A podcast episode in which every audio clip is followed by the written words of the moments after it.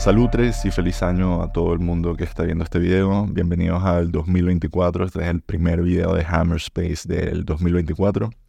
Y antes de empezar, quiero agradecer a todo el mundo que nos apoya en Patreon. Igual, si no tienes plata o no me quieres dar dinero porque dices, tú ya tienes un trabajo, weón, eh, pueden darle like al video, darle subscribe. Ya saben cómo es. Pero bueno, la gente que que, que, le da dinero a este proyecto en Patreon permite que se financien herramientas como Adobe Premiere, que nos permiten hacer cosas como estas. Me mareé y todo. Em, el episodio de hoy es uno de estos que, de la serie que se llama Fe de Ratas, donde yo hablo de un personaje público, una figura pública, y hablo de mi viaje a lo largo de la carrera de, esta persona, desde que entró a mi vida, cómo me ha afectado, cómo me ha acompañado, cómo ha ido cambiando mi perspectiva. Y el de hoy es alguien que yo considero bastante especial porque dentro de todo lo que yo he hecho, siempre hay gente que como que, que ha estado ahí un tiempito. O sea, Juan Guaidó, yo no sabía quién coño era Juan Guaidó hasta, hasta que me dijeron que este era el presidente de Venezuela. Otro que hice fue Jordan Peterson, que también antes del 2000 2015, yo no sé de quién coño era ese dicho. Em, y ahora, de, quien vamos a hablar hoy es de Luis, Luis eh, locutor, presentador de televisión y stand-up comedian venezolano que yo vengo escuchando desde que, desde que era un chamo. Literal, yo me acuerdo de estar yendo en la parte de atrás del carro de mamá de Chao a las 6 de la mañana escuchando El monstruo de la mañana, con creo que cuando empezó era con Ana María Simon, luego estaría, luego había estado con Anabel Bloom y luego creo que fue Erika de la Vega, con quien también vamos a hablar bastante durante este episodio. Y antes de empezar, como que con lo que es todo este análisis y esta retrospectiva de la carrera de, de, Luis Chatén, yo quiero acotar una cosa y es que aquí no hay ningún chisme. O sea, si estás viendo este video pensando que voy a funar a Luis Chatén o lo voy a volver mierda, me voy a burlar de él o voy a entrarle a coñazos a, su persona pública, em, eh, este no es el, este no es el espacio. Este no es un espacio de, de buleo colectivo. Aquí yo simplemente, yo no conozco a Luis Chatén. Tengo panes que han trabajado con él eh, y no voy a echar chismes, simplemente voy a hablar de lo que ha sido mi percepción pública de cómo y como radio escucha, como televidente, como, como persona que, que lee redes sociales y analizando un poco la, la carrera de este carajo. Y en particular, algo que me hizo hacer clic y decir, voy a hacer este episodio, voy a investigar, voy a empaparme un poco de, de, todo lo que ha sido la carrera de este pana, que también me sirve a mí para, para ver un poco, verga, porque yo, si yo no he escuchado este carajo desde 1999, también hay como una historia de cómo han cambiado los medios, de cómo he cambiado yo, de cómo ha cambiado tantas cosas desde, desde hace más de 25 años. Y para mí creo que eso en, sí por sí es valioso.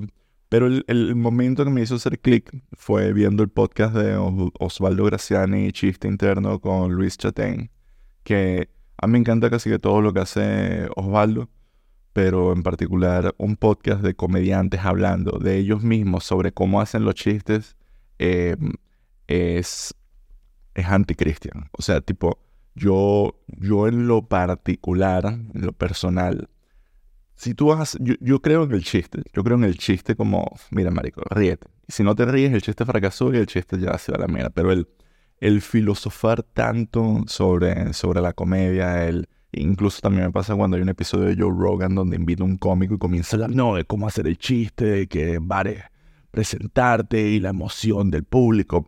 Eh, me provoca una profunda caligüeva.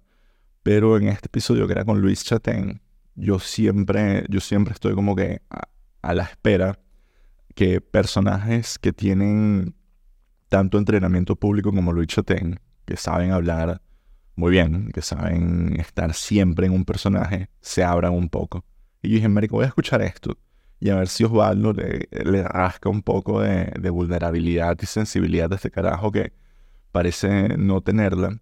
Y hubo varias cosas que me hicieron irme por un rabbit hole, ¿sí? en plan Alicia en el País de las Maravillas, para entender a este carajo y creo que hubo un, un momento de revelación donde me hizo clic todo. Dije, entendí y creo que sé cómo este bicho puede salvar su carrera y salvar su, su legado, que en mi opinión es algo extremadamente importante para, para él. Entonces, antes de arrancar con, con, detalles o con esta teoría de cómo él puede salvar su carrera, yo les voy a echar un cuento. Yo en el año 2005 estaba en el segundo año de la universidad, estaba estudiando en la Simón Bolívar, lo cual es relevante porque yo vivía en la California Norte, que queda como a entre 20 minutos u hora y media em, conduciendo hasta, hasta ese valle en el medio de, de una montaña.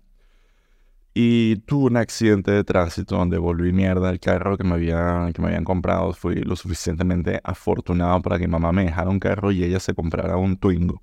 Esto literal fue lo que pasó. Y yo este carro lo, lo volví mierda. O sea, me choqué. Y le dieron pérdida total y el seguro tardaría seis meses en, pagarse. Y mientras tanto, mi, mi castigo, que en sí no fue un castigo, yo mi castigo debió haber sido la muerte, morirme por conducir como un animal, pero mi, mi castigo leve fue que yo tendría que llevar a mi madre en la mañana al trabajo, a las 6 de la mañana, y irla a buscar a las 6 de la tarde. Para los que no conocen Caracas, eso significa que yo iba a tener que pasar 12 horas metido en la, en la universidad. Así que estudié burda esos meses. No solo estudié burda, sino que en ese tiempo, digamos que escuché bastante la radio. Entre ellas, la, la, a. Era algo como que él estaba ahí acompañándome en todas las colas, porque este, este Twingo no tenía reproductor de CDs. Entonces todos los CDs quemados que yo tenía, que era algo que me gustaba burda hacer, bajar música, que me un CD, me los podía perfectamente meter por el culo en vez de metérselos al Twingo. Hubiera sido muchísimo más eh, estimulante. Em, y estaba jodido, o sea, estaba jodido, tenía que escuchar radio. Entonces la radio que escuchaba era a Luis Chetén y afortunadamente era alguien que me hacía reír, o sea, honestamente, y, creo que aquí voy a hablar un poco de las condiciones en las que eso, en las que eso se daba, porque hoy en día decirle a alguien que Luis Chetén te hacía reír eh, te puede meter en problemas pueden calificar de, de, boomer, de idiota, de, de, ciertas vainas. Pero en esa época no, no era así. Era como que la verdadera alternativa entretenida del, del, del mundo del, de la radio FM en Venezuela. Em, yo pasaba demasiado tiempo en la universidad. Y pasaba demasiado tiempo solo porque la gente se iba para el coño. O sea, la gente iba a clase y lo que hacían era irse, pero yo no podía porque a las 6 de la tarde tenía que estar en Bellomonte en una farmacia eh, buscando a mi madre. Y durante esa época yo sentía, marico, mi vida es una mierda. O sea, literal, lo único que hago es estar aquí sentado estudiando y no conozco a ver. Y me hice amigo de una chama que, con la que estuvimos, no, no voy a decir saliendo, porque no era saliendo, pero estuvimos compartiendo muchísimo porque ella estudiaba biología y ella también tenía clases como a las 5 de la tarde o algo así. Y comenzamos a pasar muchísimo tiempo juntos. Pasamos, pasábamos todo el día juntos, hablando, estudiando, lo que fuera. Y yo como buen adolescente me, me enamoré. Y yo sentía que la cuestión era como que más o menos correspondida, pero tampoco quería ser... Em, y, sentía que había como una especie de cariño ahí. Y entonces un día le dije a esta chama que me gustaba. Eh, no voy a entrar en detalles, pero básicamente le dije, mira, me gusta burda. Y ella me dijo que, que, no. Eh, no. De nuevo, no voy a entrar como que en súper mega detalles, pero me dijo que no, nos fue chismo y quedamos como pana. Pero yo ese día estaba hecho mierda. Y mm, entonces me nada, se, acabó el día, este, me monté en el carro y estuve a punto de llorar. Eh, porque dije, coño, verga, me han pasado demasiadas vainas malas y por primera vez me pasa como que una vaina nueva, que es que, y buena, que es que conozco a alguien, pasamos un montón de tiempo que no hubiéramos pasado juntos si no fueran por, por esa tragedia que tuve y dije, verga, ¿será que el universo está conspirando en mi contra? era como que no, el universo te quiere dar un, te quiere dar un pequeño golpe al hígado antes de que te levantes y, y nada, estaba triste, estaba triste. Y yo creo que también como que parte de la adolescencia es entender que a veces el, el, amor no es, o sea, como que uno no se merece el amor de nadie. O sea, si alguien no va pendiente, pues no va pendiente y si no tuviste nada con esa persona, pues no pasa absolutamente nada. Pero creo que al crecer en una sociedad tan, tan machista, a veces uno siente ese, ese ese capricho de decir como que, coño, yo como que me merecía esto, ¿sabes? Como, tipo, me volteé en la autopista Piedra Azul, yo merezco conseguir una novia, como una mierda de ese estilo. Em, pero bueno, el punto es que monté el carro súper triste, encendí la radio y Luis Chatén toda esa semana no había parado a hacer chistes del chichicuilote. Para los que no se recuerdan, porque no tienen memoria de elefante, el chichicuilote es un pájaro gigante que cantaba canciones del momento. Entonces eran CDs donde había una canción como de algo de bomba estéreo o de. No, no, no era bomba estéreo, de. Eh, perdón. La bomba de, Jump, o no sé quién coño canta la de bomba, esa, esa canción de mierda. Pero en lugar de hacer Jump, en lugar de hacer la banda original, que creo que era de otra parte de Latinoamérica, era un pájaro gigante con un pitch súper, súper marcado. Y y, así había un montón de canciones. Creo que también cantaba Mambo Number 5. No sé, tendría que buscar bien cuál es el, el cuál, es el background de esto, pero el background final es que no pagabas las regalías de, interpretación al artista, sino que el pájaro era el que interpretaba y me imagino que lo que pagaría sería derechos de autor de usar la canción, eh, que es más barato y podía sonar y distribuirla mejor. Eh, Luis Chetén hacía infinitos chistes de esta mierda. Y ese día hizo un chiste bueno del chichicuilote. No sé con qué coño lo conectó, pero me comencé a cagar de la risa. Y, no lloré. O sea, me, acuerdo perfectamente que era como que a llorar, pues estoy triste, pues me rompió el corazón. Y no lloré, me, me cagué de la risa y después de eso, pues obviamente lo fui superando a mi manera y con mis traumas y lo que sea. Y, o me habré empepado con otra caraja, ya ni me acuerdo. Pero el punto en particular es que el, el, el valor que tiene la, radio no necesariamente es el mismo tipo de entretenimiento que tenemos hoy en día. Y es en particular ese de acompañarte, de estar ahí.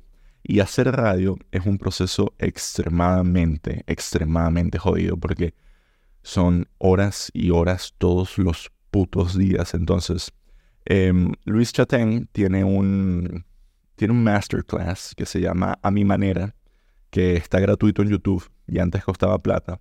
Y yo creo que no debería costar plata porque no es un masterclass, es más bien como una autoentrevista de Luis Chatén contando toda su carrera. Así que si ustedes quieren escuchar a Luis Chatén hablando toda su carrera, pueden ir a su masterclass a mi manera. Si no, me tienen a mí para echarles un poco los cuentos y cómo eso se, cómo lo articulo dentro de mi fe de, fe ratas. Eh, él trabajaba cuatro horas al día, se iba a la casa y escribía el resto del día. Y de esa manera combinaba la actualidad con hacer chistes sin parar, sin detenerse, constantemente. Era un carajo que tenía un trabajo que para mí era perfecto. Que era, voy, eh, para, para, mí era casi que un sueño la idea de ser locutor de radio. El estar en un sitio poniendo música, hablando paja, entrevistando gente, haciendo reír a los demás y que encima te paguen por eso, a mí me parecía mind blowing. Era como que, de hecho, yo quería estudiar comunicación social pensando en algún día poder convertirme en una especie de, de Luis Chatén. Y era como un, un, referente, yo diría como que hasta humorístico, porque en esa época yo, yo estudié que era un poco lo que escribía en el newsletter el otro día de, si tú querías ver un culo, antes tenías que echarle bola, incluyendo disociarte de la realidad frente a las frecuencias del, distorsionadas del canal Playboy. Y, y, y, hoy en día, pues hay culos en todos lados. Y lo mismo pasa con, con el humor. Si tú hoy en día quieres ver un especial de comedia, literal, puedes ir a Netflix o descargártelo pirata y ver los mejores especiales de comedia en la historia de la humanidad en cuestión de minutos. Esto antes no era así. Y menos en la radio. Tipo, tú ibas a la radio y lo que menos ibas a conseguir era risas. Era como, y consiguieron al Oxiso en el barrio La Puñalada con cuatro tiros bañado en su líquido vital porque se había orinado en los panes. Y, eso era mientras ibas que sí conduciendo. Eran noticias o, o eran estos códigos súper conservadores clásicos de una Venezuela altamente católica em, donde no se puede decir grosería. Y dentro de, este, de esta, de esta em, Primordial Liquid sale, sale Luis Chatén. Que Luis Chatén es un carajo que primero tuvo la, fortuna, el privilegio de venir de una familia que le dio una buena educación y, ser un carajo, como decir, como el, una especie de de, lo que tú esperas que sea como que tu, tu buen hijo, tipo alto, elocuente, eh, inteligente y, echado para adelante, con, bastante ego. Y, con buenos referentes. Él, él empezó el mundo del, emprendimiento em, con una miniteca y copiándose como que ciertas, ciertos estilos y ciertas cosas, cierto, como que cierto mood, cierto, cierta vibrancia de vainas que él vio en, Estados Unidos. Posteriormente hizo lo mismo con la radio, o sea, sus referentes de radio y sus referentes de, de, producir y espectáculos y tal, venían, no, no venían de adentro, no venían de bueno, hacer lo mismo que hacía este huevón, sino como que trataba de hacer cosas desde afuera, que también antes eso era mucho más jodido, porque eh, un referente de él, por ejemplo, es David Letterman.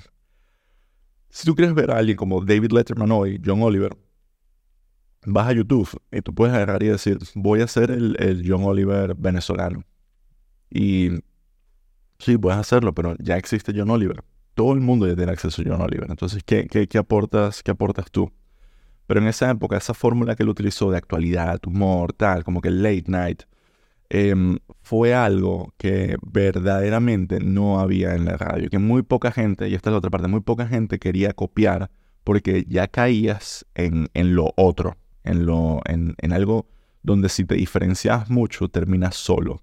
Y para estar en esa posición necesitas bastante valentía y bastante ego. Yo creo que eso es algo que cualquier persona que conozca a Luis Chatén o haya visto el trabajo a lo largo del tiempo sabe que él, que él tiene y que a veces y que a veces necesita. Y, y eso fue como que su trabajo en la radio. Él estaría en la radio por muchísimo tiempo. Estaría en la radio hasta, hasta creo que hasta, hasta el 2020 o algo así, incluso cuando se iría a Miami. El paso de dejar la radio en la, en la televisión venezolana fue bastante grande. Y vamos a llegar a él, pero antes quiero hablar también un poco de cómo fue su salto a la televisión y cómo creo que eso también tiene algo que ver con su, con, un poco con su carrera, porque él, él salta a la televisión, digamos, junto a, exitosamente, junto a Erika de la Vega, que él, él lleva la, la química que ellos tienen en pantalla, en, en, la radio, a la pantalla. Como que, y, y, toma este formato de late night y hacen eh, ni tan tarde. Que eh, eh, para mi generación, eso fue un programa bastante icónico. Y que el, hecho de ir, por ejemplo, al estudio ni tan tarde y grabar un programa era algo que tenías que hacer cola. O sea, no, no cualquiera podía, podía ir. O sea, no, era, era verdaderamente y, tenía, un, tenía unos ratings bastante serios, pero que obviamente no le llegaban a, a todo el país, porque viene a ser algo, no venía a ser algo que le llegara a, todo el mundo, era algo bastante americano, era algo bastante, bastante diferente, bastante marcado para lo que había en Venezuela en ese momento. Y fue bastante exitoso. Em, de ahí en adelante pasa algo que, que fue un catalizador. Y fue el cierre de RCTV. RCTV, eh, Radio Caracas Televisión, el gobierno no le renovó la, la, sesión porque en esa época, no sé si hay gente que esté viendo esto, tenía como que toda conciencia del peor que estaba pasando en ese momento, yo estaba en la universidad, em, todos los medios le echaban demasiada paja a Chávez. Los únicos que no le echaban paja a Chávez eran eh, los chavistas, gente de, calle que le iba, que él, que él se encargó de, de, llevar la propaganda, y los militares. No todos, pero los militares. Entonces, el 2007 es como que la, primer gran, la primera gran crisis, no quiero decir constitucional, pero fue como que el primer contraataque del chavismo a, a los medios. Y cierra RCTV y es la primera vez que yo me acuerdo que veo a Luis Chatén, porque hubo como que marchas y tal, y me acuerdo que es la primera vez que lo veo comenzando a estar bastante activo con el tema de humor político. Y aquí es donde entra el nuevo, como que una nueva fase de, de lo que sería un antes y después en la carrera de este carajo, que yo creo que él perfectamente pudo haber dicho, miren, yo voy a seguir haciendo lo que hacía antes, que es no meterme en política, porque no se metía en política. De hecho, tiene cuentos de entrevistar a Carlos Andrés Pérez en plan para la joven, plan igual que Donald Trump cuando fue a Saturday Night Live, que le echaron vaina, lo jodieron, pero estaba en Saturday Night Live. No había nada como que verdaderamente divisivo en, en eso, como en el mainstream media, cosa que hoy en día no pasaría. Hoy Donald Trump no podría salir en Saturday Night Live y que la gente no se volviera absolutamente loca.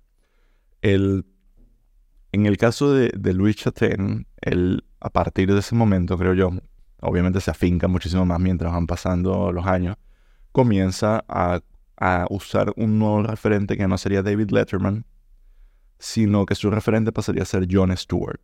Él claramente se quiere convertir en el Jon Stewart venezolano y tiene todas las de poder convertirse en el Jon Stewart venezolano.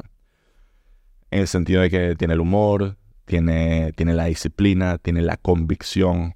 Este carajo perfectamente puede decir, mira, yo no me voy a meter en política y voy a hacer que sí, no, no, o sea, convertir que sí, Winston Vallenilla, hacerse ministro de información pero perfectamente puede haber dicho, mira, yo voy a surfear esto lo mejor que pueda, o a ver si puedo relocalizarme a Miami y seguir siendo, seguir trabajando ahí o en Colombia o alguna mierda de ese estilo. Pero él fue full contra el, contra el gobierno a capa y espada en todos sus proyectos, culminando en lo que sería Chatén TV, em, que sería el último programa que el gobierno diría, mira, marico, fuera del aire. Y lo sacaron del aire y él todavía con un poco de rebeldía saca el documental em, de, de, Chatén y de la gira que hicieron, donde tomaron el programa offline y lo presentaban en diferentes ciudades a lo largo de toda, de toda Venezuela. Incluso fueron a Cabimas, huevón. ¿Sabes lo que es ir a Cabimas? Fin, o sea, si pues fueron a Cabimas. Em, y todo esto con un cast de, de gente verdaderamente talentosa. Entonces, eh, Alex Goncalves, Jean-Marie, José Rafael Guzmán, Led Varela, gente que hoy en día tienen carreras súper establecidas, digo yo, eh, y, sus propios proyectos. Y, bueno, y en todo este viaje, uno diría como de, coño, ¿qué, qué, qué, pasó ahí? Eh, porque, porque Jon Stewart a día de hoy es una eminencia y, y porque Luis Chaten no. Y, aquí es donde creo que voy a poner como un poquito más de, ¿cómo se dice? Introspección en tanto en Luis Chaten como en, en Jon Stewart. Eh, Jon Stewart no tuvo a los militares en su contra y Jon Stewart es un advocate de la, de la, de la democracia occidental.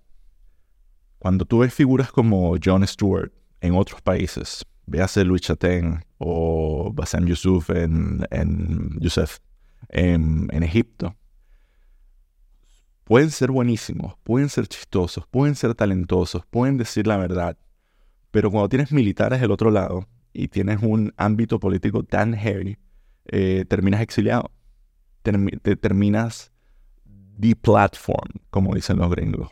Te destruyen la plataforma. No, no puedes seguir haciendo lo que estabas haciendo. Porque no solamente lo que vas a hacer cada vez tiene que ser más subversivo, sino que la tolerancia va bajando. Entonces, Jon Stewart siempre ha podido jugar en las grandes ligas porque tiene el apoyo de gente como Apple, hasta que no lo tuvo, hasta que, hasta que Apple le dijo vete la mierda. Y, y tiene el apoyo de, de partidos políticos dependiendo de lo que hable de ciertos sectores y tiene el apoyo de la gente. Y nunca ha venido un carajo con una pistola a amenazarlo, porque en última medida cuando vienen las autoridades y te dicen cállate la boca, cuando hay censura, em, es una pistola. O sea, es una pistola de billetes, es una pistola de petróleo, es una pistola de lo que tú quieras, pero es una pistola.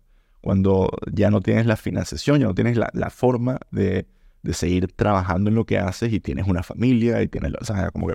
Porque esta gente, ellos no son propagandistas, son... son sí son, se puede decir que son actores políticos, pero no son políticos son personas que lo que están es tratando de, abogar por lo que piensan que ellos son salidas a crisis humanitarias, lo que son salidas a crisis institucionales, y lo hacen de una forma que desde su perspectiva es verdaderamente desinteresada porque pueden estar haciendo trabajo. Jon Stewart pudiera estar actuando, pudiera estar dirigiendo más películas, pudiera estar haciendo otra vaina que no sea lucharon por un poco de bomberos que eh, aspiraron a esto en el 2001, el 11 de septiembre. Pero entonces, y Helen dice, ¿hay cosas más rentables que pueden hacer? Sí, hay cosas mejores que pueden hacer. Probablemente no. Probablemente es lo más digno a lo que ellos ven que puedan dedicar su tiempo. En el caso de Luis Chatein pasan varias cosas. Primero, el chavismo gana, nos vuelve mierda a todos. O sea, hace, hace cumple el sueño eh, totalitario. Y la, base de, de Luis Chatén pasa de ser un poco gente que está empoderada, que está la oposición a destruirse por completo. Y como ya no puedes atacar al chavismo, porque llevas años atacándolo y, lo único que hacen es joderte y da igual, comienzas a atacar a la oposición. Comienzas a exigirle a la oposición y a, y a desahogarte más con la oposición que con los verdaderos culpables. Porque ya asumes que ellos son los culpables y ahora buscas nuevos culpables, buscas personas que atacar y terminas, y terminas empujando este ciclo de, de, odio hacia gente que lo que quiere es ayudarte a ti, como le pasa a Luis Chatén. Y yo creo que eso tiene que ver mucho también con el, con el humor político y cómo era el humor político antes. Hay gente que dice, no, que el humor político está muerto. El humor político no está muerto. Esa es mi opinión. Tipo, tú te puedes meter en Twitter y ver banger tras banger de chistes de política. Puedes hablar con gente y hacer un montón de chistes de política, jodiendo las vainas que pasan. Tienes acceso 24 horas a todo. Claro que puedes hacer chistes al respecto. Lo que ha cambiado hoy en día es que cuando tú haces un chiste de política, hay un montón de gente hipercogida en todos lados que se ofende, y lo digo de los dos lados, lo digo como, como gente súper conservadora, súper católicos, súper liberales, o sea, leen cualquier mierda, piensan con ellos, piensan que es con ellos y van y que no, mira, esta mierda a mí no me dio risa, borra esa vaina, reportado, ahora tu cuenta está en peligro. Entonces, ¿quién coño, quién coño quiere hacer chistes para recibir ataques? Incluso en plataformas como TikTok, es como que ya se oficializó que, el bullying está de vuelta. Y no provoca poner un coño. O sea, lo que no provoca es hacer reír a gente que lo que va es atacarte. Y lamentablemente las redes sociales hoy en día, tú lanzas una vaina y, y, es como que te viene de vuelta a las 10X. El otro día estaba viendo un video de, de Poli Díaz que ya hizo un chiste, creo que era de Costa Rica, una mierda, este, uno de estos países de mierda que hay por ahí en Centroamérica. Y era un chiste súper inocente, como que qué bolas que hace falta visa no sé si era Panamá o Costa Rica, ¿dónde coño era? Marico, y durante meses la han ido amenazando un poco el tipo diciendo que la van a matar por hacer un chiste. Entonces, como, ¿quién coño quiere hacer un chiste? O sea, ¿quién coño quisiera hacer chistes de política? Terminas haciendo chistes, y esta es la parte interesante. ¿De qué terminas haciendo chistes cuando si haces chistes de política te cae todo encima, te cae todo el mundo encima? Eh, de homosexuales, de, mm, de maricos, de trans, de mujeres, de gente que no va a poder defenderse. Y entonces, no solamente hace chiste de gente que son minorías, que solo por número no te pueden caer suficiente encima, sino que vas a conseguir un poco de jalabolas de cerebrados que lo que van es a defenderte. Y ojo, también esto puedes aplicar el mismo lente y decir como que, bueno, lo puedes aplicar al revés también. No sé, sí, Sí, el punto que voy a decir es que la gente va a pasar de buscar hacer chistes a abusar. A usar sus plataformas para lo que yo considero es más abuso em, que otra vaina. Entonces el humor político deja de ser rentable en el sentido de que si yo hago un chiste de política y me quedan mil chavistas encima y nadie se ríe porque están picados porque la oposición fracasó en 1999, una mierda así. Entonces, ¿qué coño? O sea, eso ya no es un negocio. Y Lamentablemente, eso es algo que a nivel de línea editorial le pasó a Luis Chatén. O sea, uno de los proyectos pivotales que yo siento que Chatén quería hacer era pasarse a podcast y ser eh, self-funded. O sea, montar un Patreon y, y, que la gente le diera dinero directamente a él y él hacer lo que le diera la gana y entrevistar a gente de la política. Y ese Patreon eh, no funcionó porque la mayoría de la audiencia de, Lucha Ten no sabe usar Patreon ni sabe cómo meter una tarjeta de crédito o abrir un PDF. Y ese proyecto fracasó. Y él hizo un video donde estaba como que shutting down todo el, proyecto, cerrando el, Patreon. Y decía una vaina como que, bueno, ustedes se lo pierden porque iba a venir que si sale Romer a un episodio. Y ahí hay como que varias vainas. Primero, bastante valiente de él asumir públicamente como que una, una derrota, pero también un poco bien picado el, el, ir a reclamarle a la gente que no te dio dinero por una vaina que obviamente simplemente no estaba vibrando con ellos y que también tienes que entender que ya no es como que lo que tú quieres que exista, sino lo que la gente quiere que le des. Y, y que ese formato que tienes necesitas renovarlo para, para para adaptarlo a la actualidad.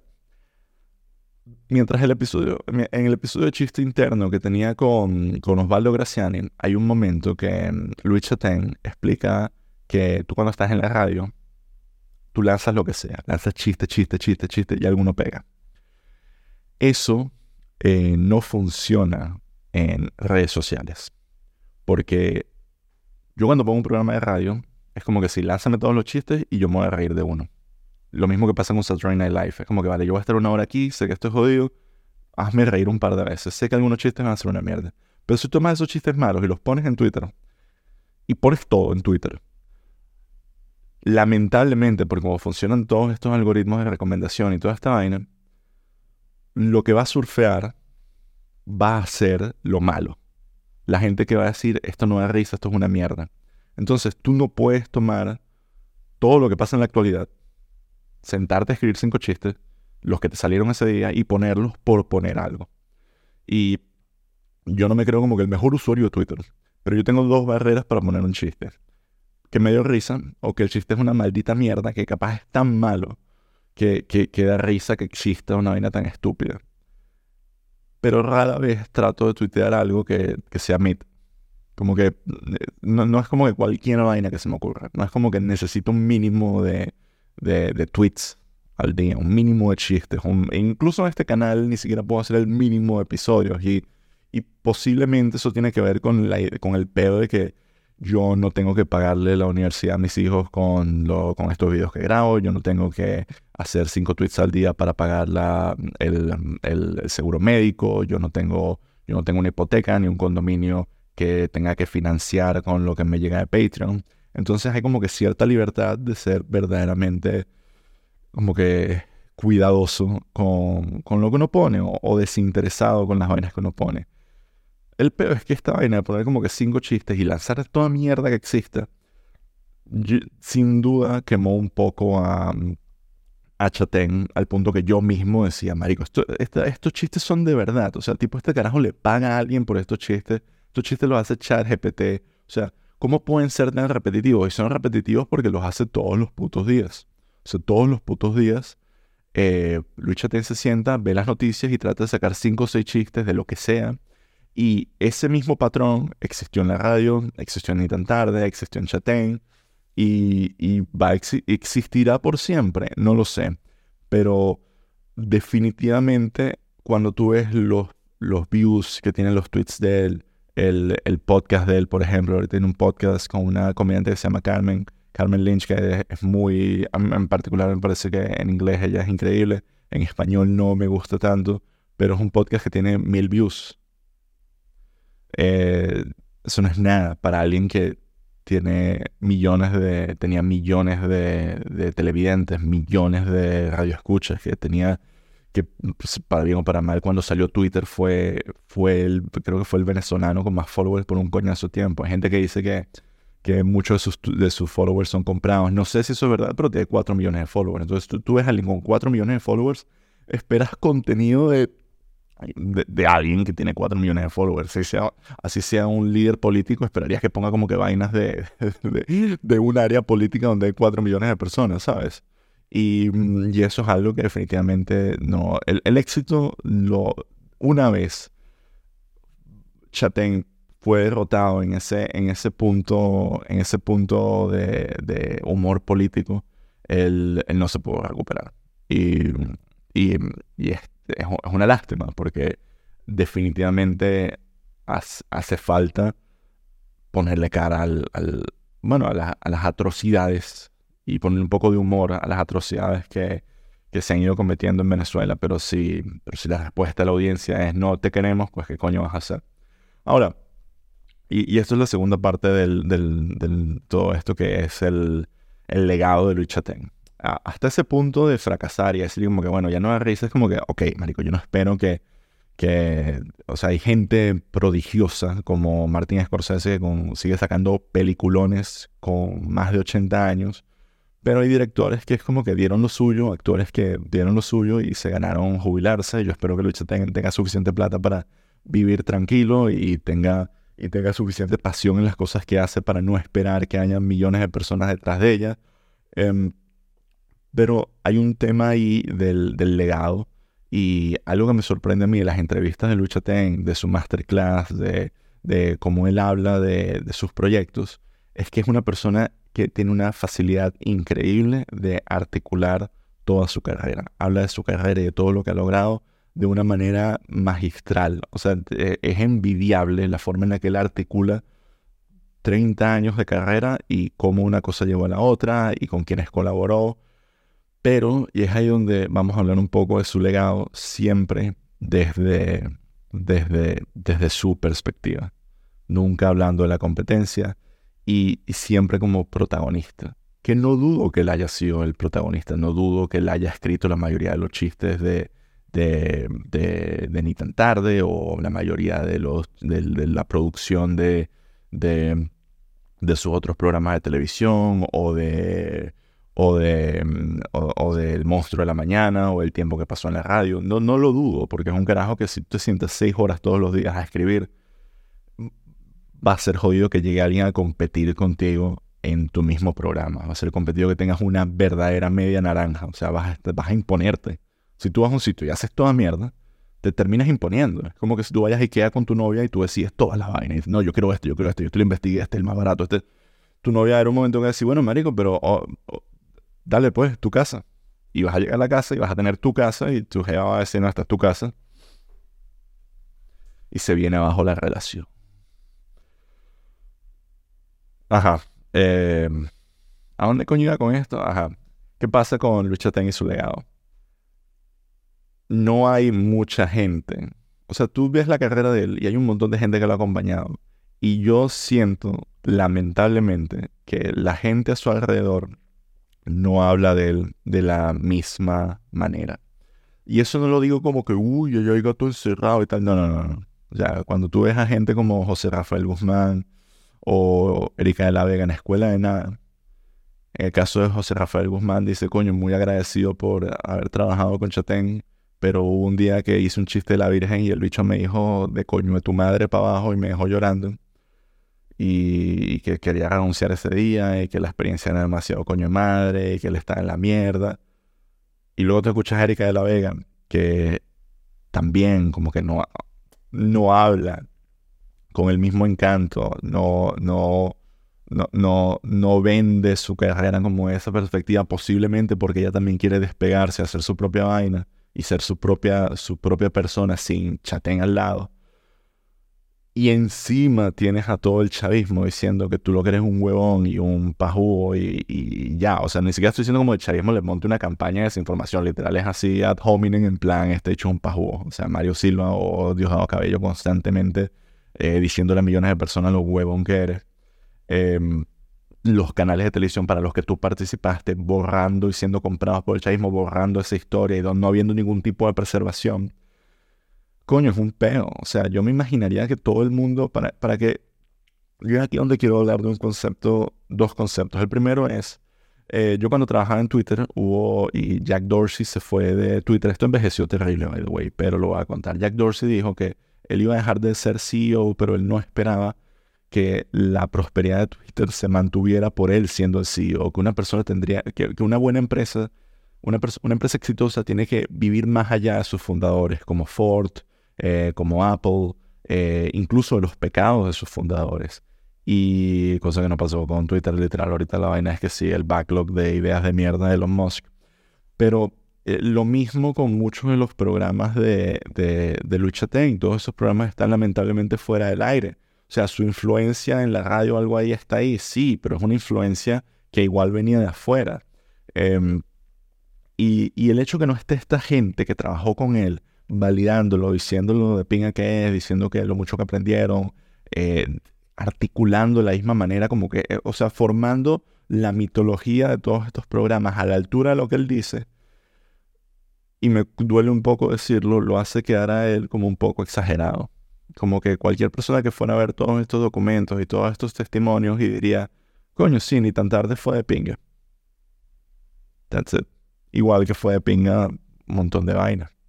Y, y coño, es, eh, es jodido. Y, y, es aquí donde yo siento que, en mi opinión, yo no sé si Luis Chatén está viendo esto. Si estás viendo esto, Luis, hola, te quiero mucho. Eh, esta es la segunda parte donde, segunda o tercera, bueno, segunda, pero ya, yo creo que tercera, que es donde ya explico un poco qué es lo que yo pienso que, que se puede hacer aquí desde mi perspectiva para, para que Luis Chatén consiga este legado y, y consiga todo lo que él de verdad aspira.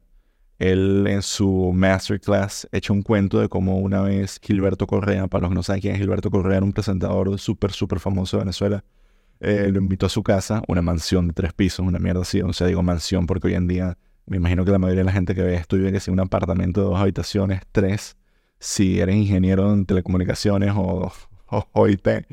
Em, y, y, Gilberto le, le, mostró su casa. Y entró a su casa, fue algo muy bonito, le comenzó a contar como que, mira, este, este, esto me lo regaló Cantinflas, esto me lo dio, no sé, marico, esto me lo dio Carlos Andrés Pérez, este, este es el, el peluquín de Caldera, mierdas así. O sea, como que lo paseó por la casa. Y él vio ahí y le dijo, mira, tú también, si te quedas aquí, vas a poder construir una carrera como la mía. Eh, Gilberto Correa, obviamente, fue un carajo que consiguió eso. O sea, Sábado Sensacional, si bien no sé si todavía existe, eh, vivió más allá de su participación. Tuvo la época de Daniel Sarcos y, lo que vino después. Y, y, coño, se extendió. Se extendió más allá de lo que él pudo haber sido. Él también tomó esa batuta. Creo que fue de Amador, Amador Bendayán, puede ser. Eh, no me acuerdo, pero creo que era Amador Bendayan el, el, el, anfitrión anterior de Sábado Sensacional. En fin, detalles. El punto es que él, él, echa ese cuento y se nota que para él es importante el hecho de, tener una carrera que se pueda contemplar desde afuera. Y aquí me voy con una tangente. Metal Gear Solid es uno de los mejores juegos que ha hecho Hideo Kojima. Y cuando iba a salir Metal Gear Solid 2, todo el mundo estaba emocionadísimo porque venía en el PlayStation 2, así que iba a ser el doble de arrecho y el trailer era que si Snake fumando un puente y luego te compras el juego y te ponías a jugar, sí, jugabas con Snake que sí, una hora y el resto del juego era con otro bicho que se llamaba Raiden, que era un catire adolescente que era demasiado shonen y no tenía nada que ver con, con, con Snake. En, la, en el tercer juego, en Metal Gear 3, Em, serías Snake, pero serías el papá de Snake. Y sería el origin story del Big Boss. Y no sería hasta el cuarto juego donde volverías una vez más a jugar con Snake de Metal Gear Solid pasado. ¿Cuánto sería esto? 10 años, una mierda así. Y luego en el quinto juego, para rematar, no eres Snake. De nuevo, de hecho, eres un carajo que le pone la cara de Snake. Spoilers. Y cuando le preguntaron a Kojima por, por esto, o sea, del desastre del 2, de qué coño está pasando, cómo se te ocurre, él simplemente dijo, miren, este es el juego. Y, pasado el tiempo, y el, tiempo le daría la razón, él explicó que para él poder explicar bien quién era Snake, él tenía que mostrar a Snake desde afuera, desde el pasado, desde el futuro, desde la perspectiva de los demás para que construir una leyenda que no venía solo del escapismo del jugador, sino construida dentro del universo. Él necesitaba que Snake lo vieran desde los ojos de Raiden, él necesitaba que Snake lo vieran desde los ojos de su padre, él necesitaba que Snake luego envejeciera. Y, esta, esta combinación de perspectivas, de ver cómo habita este héroe dentro de este universo, es lo que de alguna manera lo empujó más allá. Steve Jobs no es recordado solamente por, por él hablando de sí mismo, es por todo lo que nosotros decimos de Steve Jobs, es por la biografía de Walter Isaacson, es por lo que opinan todas las luminarias de San Francisco, por sus resultados, por su habilidad de él de también de explicar, de explicar su, su, su carrera. Pero ¿cuánta gente no conocen ustedes que vio el discurso de Steve Jobs de Connecting the Dots y eso los encaminó y los hizo sentir en paz con los errores y decisiones de vida que ellos tomaron? Y eso es lo que hace que la figura de Steve Jobs la figura de, de, Snake sea tan, tan poderosa. Y eso es algo que lamentablemente falta en la carrera de Lucha Team, posiblemente porque el carajo era difícil trabajar con él. Conseguías resultados, salían cosas buenas, pero entre la combinación del chavismo, borrando todo lo que no fuera una jaladera de bolas hacia su ideología de mierda, y el arrasando con la parte creativa y no dejándole espacio a nadie, pues la gente que trabajaba con él era como que, mira, estoy agradecido de haber tenido esta oportunidad, aprendí mucho, eh, fue mamante, pero hice otra cosa después. Quiero hacer otra cosa después. Esto no me identifica, no es como, es como, vale, muy bonito haber estado esas, esos años en Saturday Night Live, pero ahora quiero hacer mis propias películas. Y, y no es un poco como, coño, gracias a que estuve en Saturday Night Live, amo ese proceso, amo eso que se hizo en ese momento, vamos a preservarlo. No, no, no está ahí, tampoco está ahí para ser visto de nuevo. O sea, yo no sé si, o sea, yo creo que es muy jodido. No es como que puedo meter en Netflix y ver episodios viejos de, de, Ni tan tarde. Y tampoco quisiera, porque el hecho de que todo esté basado en la actualidad hace que los vea hoy en día y diga, ¿qué coño estoy viendo? y, entonces, claro, eh, eh, esa, parte, esa parte para construir un legado yo creo que simplemente no, no está ahí, por eso fue tan, tan frágil su carrera. Existe una manera de, de, de reparar esto y de, y de cerrarlo. Y yo creo que no hay que, yo, no soy de los que piensa que todo el mundo tiene que tener un arco de personaje y, hay que ponerle un lazo al final de todo, pero existe un camino que yo creo que todavía le falta por recorrer a Luis.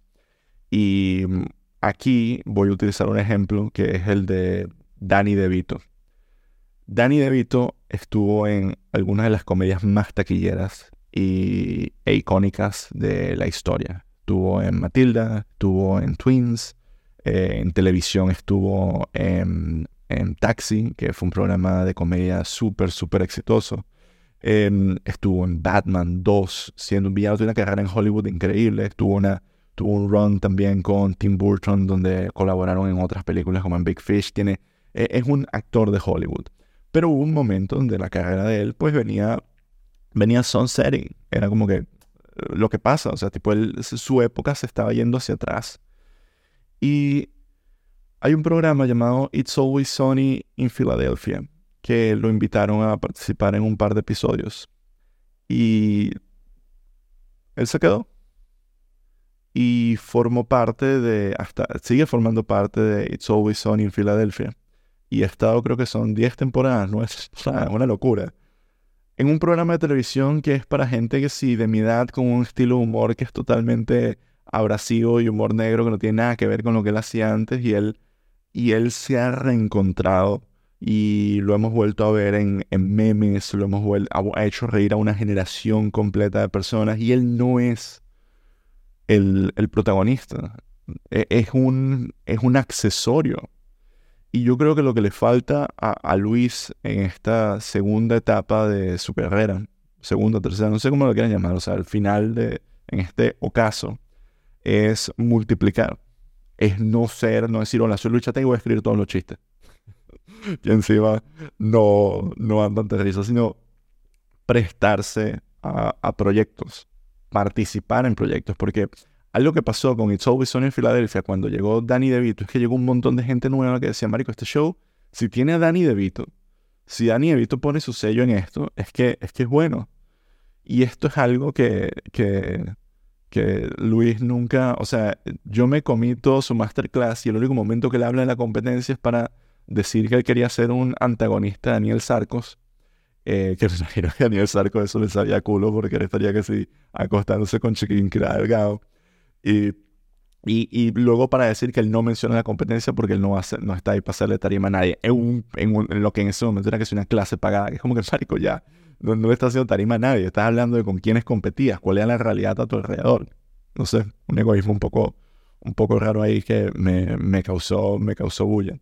Pero, pero es eso, es el, multiplicar, el participar en un proyecto donde tú no eres el protagonista y, y que la gente diga, coño, voy a participar en esto porque está Luis Chatén, o sea, yo sé que su último programa de televisión se llama Chatén TV, pero ahí había un montón de gente talentosa que capaz el nombre no le hacía toda la justicia del mundo. Y creo que hay que amplificar un poco eso, que él participe en el proyecto de, alguien más. O sea, no tiene, no tiene que ser protagonista. O sea, yo creo que existe dentro de lo que es la carrera de cualquier persona un momento donde, donde tú asumes el, el paso del tiempo, asumes tu experiencia y en lugar de extender tu experiencia, pues la prestas. O sea, tomas tu, tu, tu, tu, tu experiencia y tu valor y lo prestas al proyecto. No es como que tienes que inventar tú todo de cero. Y, y, creo que ahí extrañamente puede haber un camino. O sea, creo que hay algo que habrá algún proyecto que Luis Chatén tiene que conseguir que lamentablemente no será de él, no será Chatén TV 2, no será ni tan tarde 2, no será el, otro monstruo de la mañana, pero que sea algo de alguien más donde él pueda conseguir el éxito, aportar lo que él sabe y, pegarla y pegarla del techo. Y, como, y, ejemplos como ese hay, hay muchos, pero el, el de Danny DeVito creo que es el que más, más colorea todo lo que, todo lo que trato de, decir. Es el ejemplo perfecto. O sea, él, él, hoy en día imagino que ya es productor ejecutivo de la serie por todo el tiempo que ha trabajado ahí, por lo que presenta su personaje y todo lo demás, pero, pero cuando él entró en una serie que ya estaba establecida, le iba a estar unos cuantos capítulos y eso iba a ser todo. Y se quedó, se quedó, se quedó, una cantidad ridícula de temporadas. Y entonces, en fin, creo que ese es como mi, mi, mi, mi, último aporte de cómo yo siento que está, cómo, cómo siento que Luis pudiera volver, pudiera volver. Eh, eh, es, la única, es la única manera. Yo siento que su fórmula de voy a sacar 10 chistes de cualquier noticia que me consiga y lanzarla, ya, ya no funciona, ya no pega. Eh, ese formato ya, ya no murió, ya murió porque ya, ya, no, ya no hay... O sea, esa, esa situación que yo puse al, al, principio del episodio de yo entrando en mi carro, encendiendo la radio y escuchando un chiste al azar, ya no está ahí ya no está ahí. Yo creo que hay un tema ahí de, ese personaje que él tiene que debería también retirar. En Chiste Interno también en algún momento estaba hablando de cómo él admiraba a Nanutria porque decía pocas groserías. Y es como, esa Venezuela no existe. Creo, creo que esa es la, última parte, como el personaje, el, el, el, el tratamiento, la, todo lo que montaste para, para esa Venezuela ya no existen, porque esa Venezuela ya no existe. Lo de aquí no decimos groserías, lo de aquí vamos a articular súper bien cómo está, porque estamos en la radio y no sabemos en qué lado nos están escuchando. La, gente quiere, quiere vulnerabilidad, la gente quiere proyectos que, que, que, son buenos, que compiten con otras cosas, y si lanzas 10 cosas y no son malas, eh, te hundiste.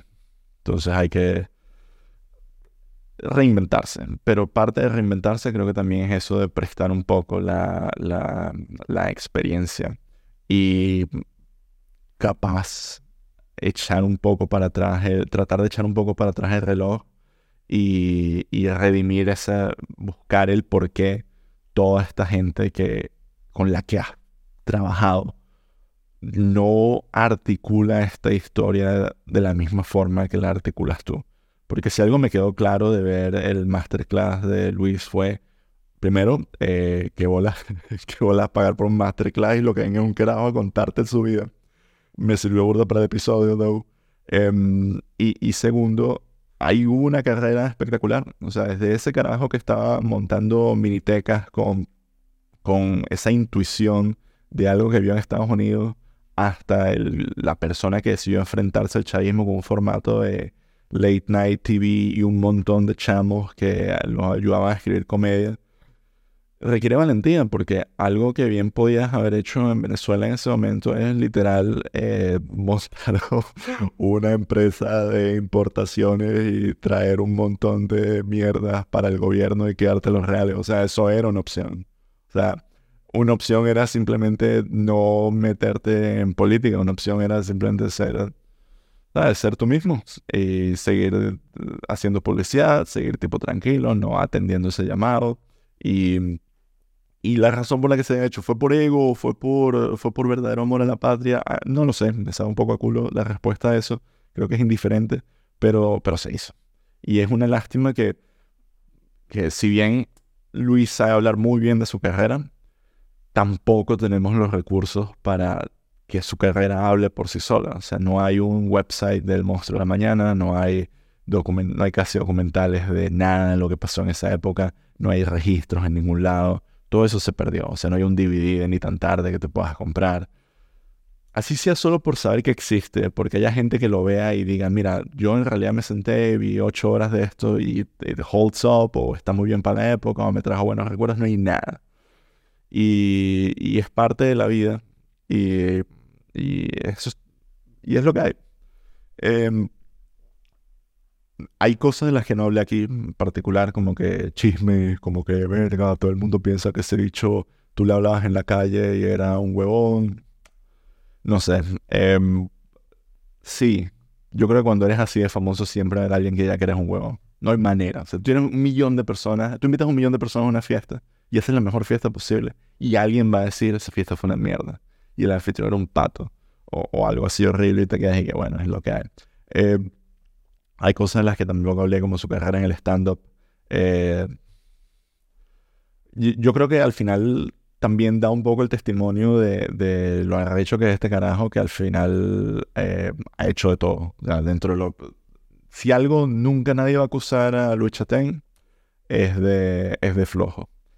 Y tampoco me deberían acusar de flojo, porque no he parado de hablar por 55 minutos. Así que si les gustó el video eh, y están de acuerdo conmigo, pueden poner en los comentarios, estoy de acuerdo contigo, Cristian. O si no están de acuerdo, ponen no estoy de acuerdo contigo, Kristen. Eh, le dan like, lo comparten. Eh, Luis, si viste este video, eh, que no creo, o sea, yo no soy nadie para que andes en 55 minutos de alguien a hablar paja de ti. de verdad, muchas gracias por todas las risas a lo largo de tanto tiempo. O sea, es, ha sido un acompañante para bien, para las cosas buenas y en las cosas malas.